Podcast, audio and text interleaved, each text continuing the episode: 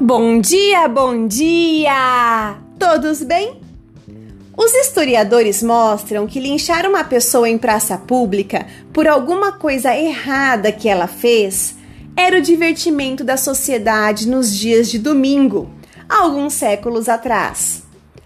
Não é segredo para ninguém que desde sempre o mundo sofre por discriminações como orientação sexual, idade, cor, raça, religião, aparência, diversidade funcional, entre outros. A cada geração que passamos, esses comportamentos se acentuam.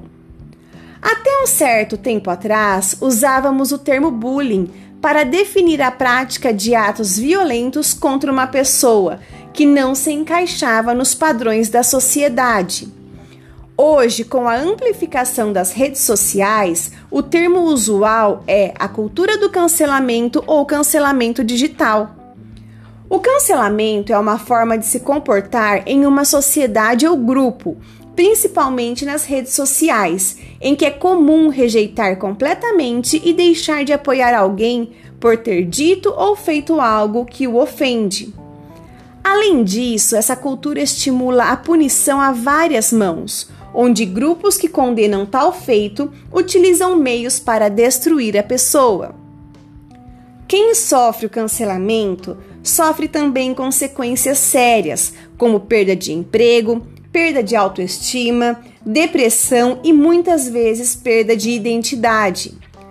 Diante disso, trago algumas questões para refletir.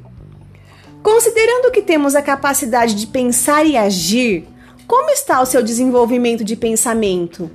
Para onde ele está direcionado? Quais crenças que estão enraizadas em você que te faz acreditar ser melhor ou pior que alguém?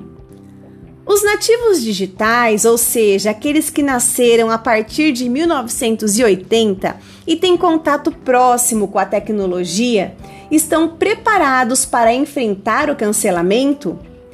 Como? Este assunto está muito presente em nossa sociedade. Olhe ao seu redor e observe o quanto somos reféns dos padrões das redes. O autoconhecimento, a autenticidade e a coragem ainda continuam sendo seu aliado.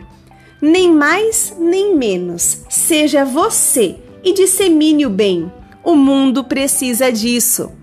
Pense mais sobre isso. Bom dia!